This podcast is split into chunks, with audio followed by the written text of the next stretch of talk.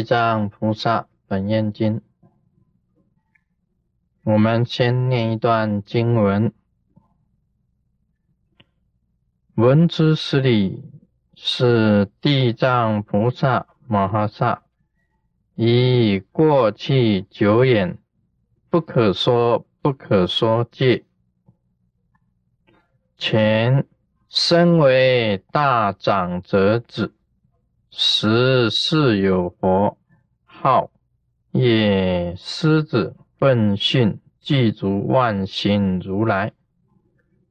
十长者子见佛相好，千福庄严。因问彼佛作何行愿，而得此相？十。狮子奋训具足万行如来告长者子：义正此身，当须久远度脱一切受苦众生。我们念这一段经文。那么这个是佛陀告诉文殊师利，现在所讲的，以后所讲的都是这个地藏菩萨。在久远劫，就是很久很久啊以前啊，不可说不可说的另一个时代里面呢，地藏王菩萨啊所发的这个愿跟所行的啊这些这个佛陀啊都会在这里讲出来。他说以前呢，地藏王菩萨有一生呢，有一个前身，就是好几世以前，他有一个身。是大长者子啊？什么是大长者子？什么叫做大长者子？这个在佛典里面呢，经常有提到，但是以前有人解释佛典呢，解释错误啊，大家以为大长者子就是这个很大的一个长老的儿子，这是按这个字哈，你们想一想，大长者子。是不是大长老的儿子啊？一般有很多人解释是这样子解释，其实啊是大长者。大长者，什么是大长者呢？他另外有一有很多的这个解释。这个子日啊，是一个很尊贵的称呼啊，尊贵的称呼，在印度啊啊天图啊。你受了很大的，所有的人呐尊重你，就称为你是长者。子是一个尊称，就像中国一样，中国你称呼这个老子、孔子，这个子日啊，是代表着一个尊称的，是一个彬彬的君子，是一个圣哲的意思。所以不是这大长者的儿子啊，不要搞错了哈。有的人这个解释佛典说大长者子啊是大长者的儿子，那就是错误的。这个有点，这个就是在称呼孔子啊、老子、孟子，这个子日是一个尊称。在天图啊那时候啊称长者，他必须要有他尊贵的一面，不是随便称呼的。啊，随便说，哎，你是一个长者，好像年纪大的啊，就称为长者，而不是的。我们在好像在中国啦，啊，这个人是一个长者，那就称为他是年纪大的才称为长者。他不但是有这样子的讲法，是第一个，在印度有四个阶级，啊，四四种阶级的。你称为长者的话，一定是皇族，他的姓啊。他的姓名啊，一定是皇族，那么他一定是很有学问的，很有学问的。那么年纪呀也大了，啊，年纪也是大的。你知道，你这个你年纪小的怎么会有学问呢？啊，大家稍微想一想，你才大学毕业，刚刚大学毕业，你怎么会有学问呢？啊，一定是你年纪很大了，学习了很多东西，才会变得很有学问的。啊，好像是说我们称呼一个小孩子说，哎，你是长者，那就不对，因为第一个他年纪不大，第二个他绝对不会很有学问，他还在学习之中，还在读高中，啊，读 college，他讲话还很幼稚呢，他还没有成熟呢，不可能称为长者。啊，尊尊贵的一个皇祖，年纪很大的，很有学问的，他的行为啊，非常的高超的，像圣人一样的。那么，包括国王啊，都很称赞他的，国王都很称赞他。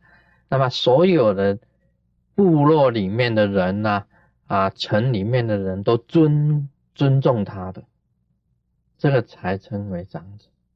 那子呢，就是一个尊称了。所以这里面所谓大长者子，就是这个意思。像我们中国的孔子啊、老子啊，啊，大家都很尊称他。以前呐，很早以前，中国还没有佛教，在隋唐时代啊，这个魏啊、隋唐的时候，佛教才传进中国的。那么以前还没有佛教以前，老子啊，老子就已经有了。这老子本身呢，是在中国本身这个，那么老子的这个思想，他也可以称为是长者子，也可以称为是长者。他是很有智慧的。以前我读过这个老子的这些东西。那么老子呢，当初的时候天图的这些这个佛教啊传到中国，没有东西可以象征性的去跟他做注解，跟他解释这些佛教的这些思想。所以当时呢，差不多都是以老子的思想来解释佛典。啊，一般来讲起来啊，我们都会想，哎，这个佛呢像什么？那时候没有办法去解释这个佛嘛。那么佛教的这些教理，没有东西，没中在中国讲没有东西去跟他解释的话，那个佛教也不能够彰显，佛的教理不能彰显。所以当初开始的时候，是以老子的思想来解释佛的。那老子本身来讲起来，他是讲无无，那么佛呢是讲空啊，一个是讲无，一个是讲空，差就是差这么一点。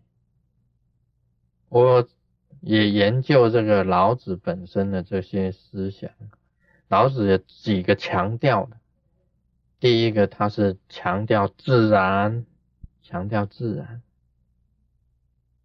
第二个，他强调无为啊，无为啊。第三个，他强调啊，老子思想里面还强调不为这个不为天下先，不为天下先。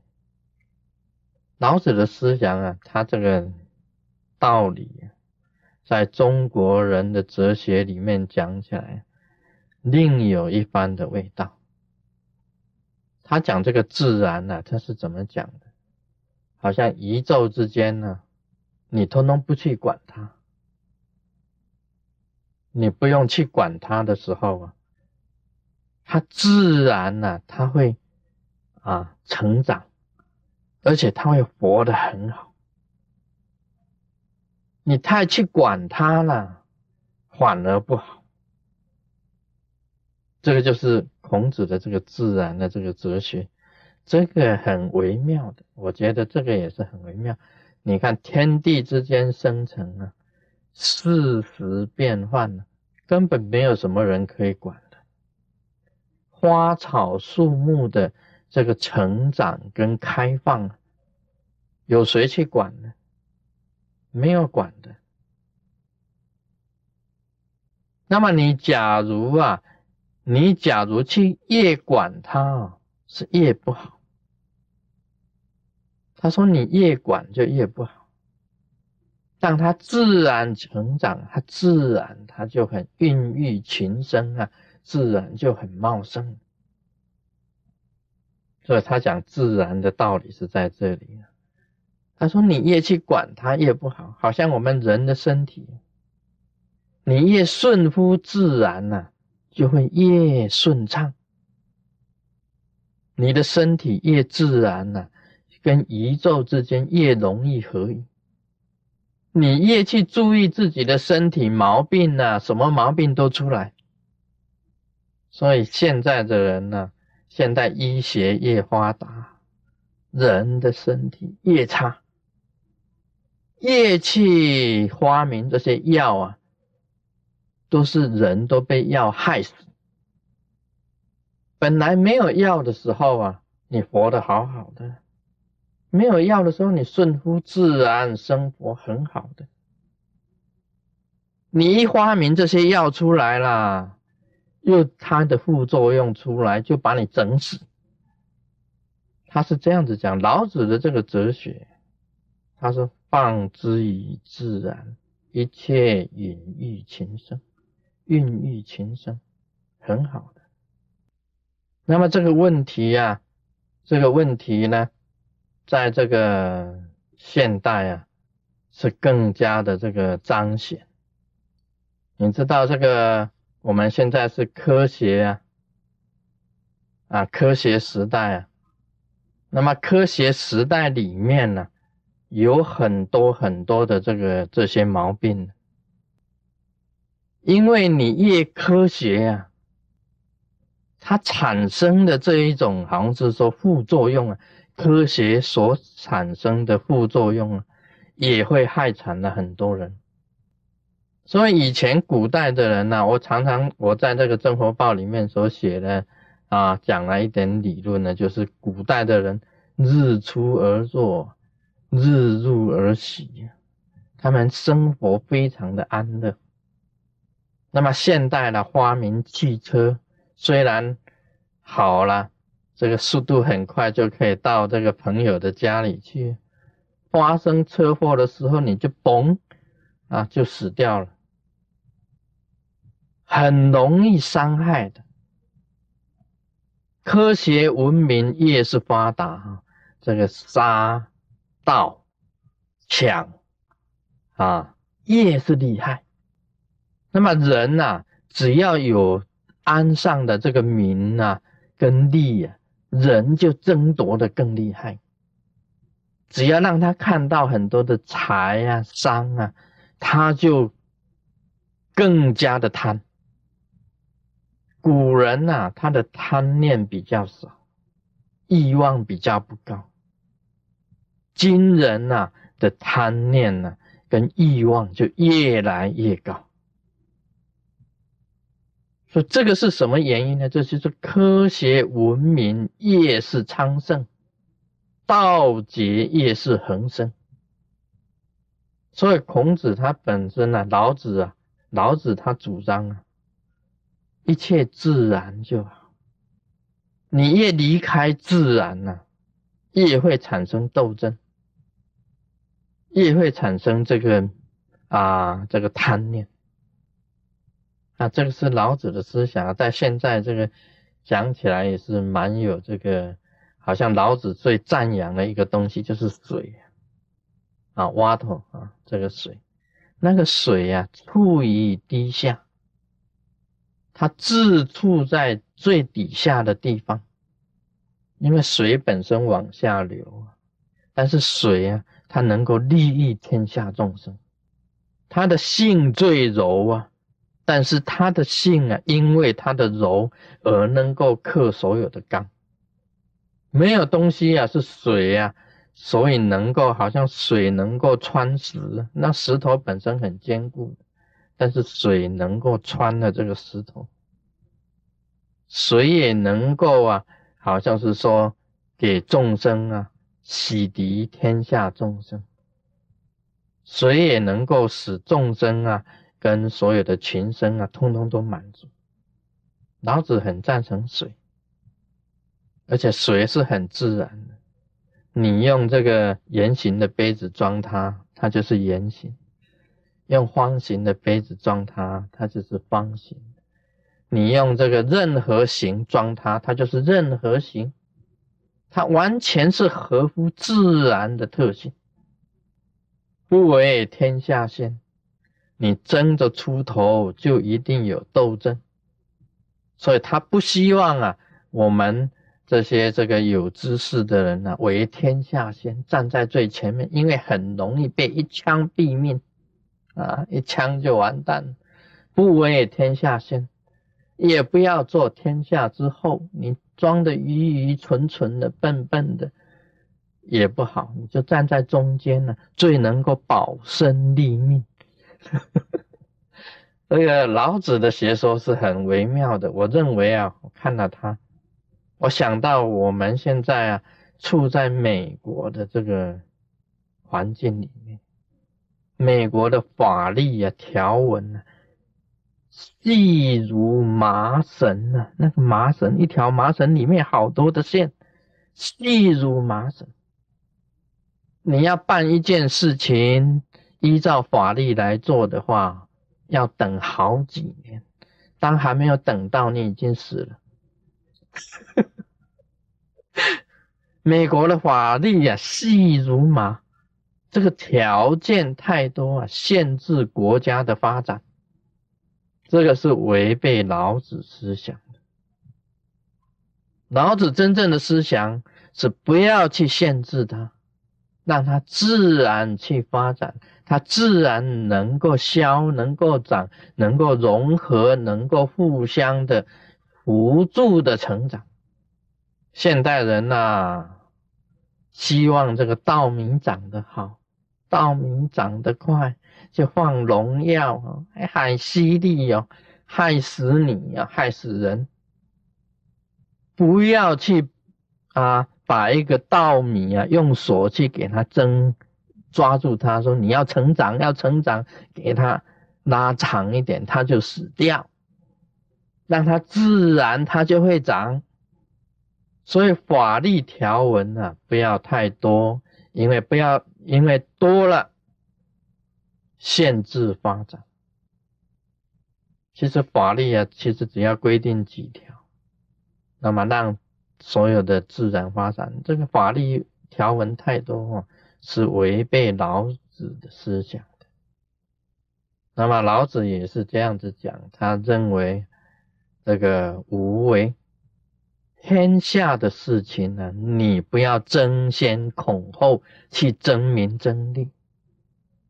你无为而为，你努力去做，但是你名位功名你都不要，因为你不要功名啊，自然有名，名自然来，功自然来。你越去要这个名位，要去去功名啊，争着去抢这个功名啊，有杀身之祸，会有杀身之祸，因为斗争之间呢，必有损伤。必有损伤，那么你努力去做，那么功成不居是老子的思想。功成不去居，你能够保住自己的生命，而且你无为啊，无有作为，但是你去努力去做，无为而为，这种自然的思想，无为的思想啊。不为天下先，像水一样的帮助众生啊，是我本人非常啊很喜欢的一个人生哲学。所以在这里啊，刚好谈到长者子，我认为长者子好像是老子、孔子一样，老子、孔子、庄子、孟子一样的啊，这些这个也很有知识的长辈。啊，你们有时候学学这个，这个这种孔子、这个老子所行的教化，他是无言之教，不跟你讲太多，不要讲太多，无形的是无言之教，所以他这个哲学真的是很微妙的。他当这个地藏菩萨当长者子的时候啊，这个世间有佛。号曰狮子奋训具足万行如来，这个如来的名字很长，但是也是很有意义。你想想看，他是狮子，万兽之王，万兽之王。我常常讲嘛，这个密教里面讲，狮子跳跃的地方啊，兔子不能跟着跳啊，狮子能跳的地方，兔子跟着跳，哇，多吓戏呀，就摔死了。所以你们学师尊呢，学我跳跃的地方，你们不要跟着跳，啊，你们爬下去再爬上来。这个这个是你狮子代表一个修行人，他本身是万兽之王，是王者的啊。问讯也可以讲是很有力量、很精进的具足，就是具足，这是很有力量、很精进的万行，他做了很多很多的功德，万行是这样子的一个如来，一个佛了。这时候啊，这个长者子啊，去看到这个佛像好，千福庄严，佛的相貌都是很好的。所谓三十二相，八十随行好。啊，现在的人呐，我看没有一个人是三十二相的。虽然佛讲三十二相是佛的形象，但不一定佛才有三十二相啊。像转轮圣王也有三十二相啊，三十二相很厉害的。这个眉毛啊，要跟这个新叶一样啊，刚出生的月亮啊，新叶这样子啊。那么眼睛呢，要很大又宽又长，眼呢，这个眼眼珠子里面呢，甘木如清，像海水一样的广大。眼珠啊，你不能红眼睛的如来，啊，红眼睛的如来啊，就是这个得红眼症，得红眼症哈。还有鼻子，他讲鼻子好厉害啊，要高而隆，高丰满，高而丰满，而且掩盖鼻孔，这样就可以看不到鼻孔，对不对？这样子就看到鼻孔了，要掩盖鼻孔。啊，那个嘴啊，那个形状啊，那个舌头，尤其广长舌相，那个舌头很细，哎，不是很细啊，是很宽，但是很薄，这个伸出来啊，可以把自己的脸盖住，这叫广长舌相，广长舌，广长舌相，舌头伸出来可以把自己脸盖住，这个是遮羞。那牙齿啊，要四十颗很完整的，不能带假牙，这个都是很困难的。那在美国你找不到了，美国出生的小孩子你找不到这个佛了，也找不到三十二相。为什么？因为他把智齿通通要拔掉，就不能四十颗牙齿。我不知道现在人的牙齿出生是几颗，他还要拔掉呢，这个智齿都要拔掉。上面、下面这个智齿都拔掉，我自己的智齿也拔掉，啊，他还很多的相貌啊，要很圆满面孔啊，要很圆满如叶如满叶一样的，而且哎这边要有弱极啊，这里要有弱极，那么双耳啊要垂肩，这样子是垂肩啊，这个这个垂要垂到肩膀吗？那师尊的耳朵已经算很长了啊，肩才要拉，拉拉，然后这个肩膀一提起来就垂肩了，啊，终于垂到肩膀，因为双耳垂就哎哎就垂肩了。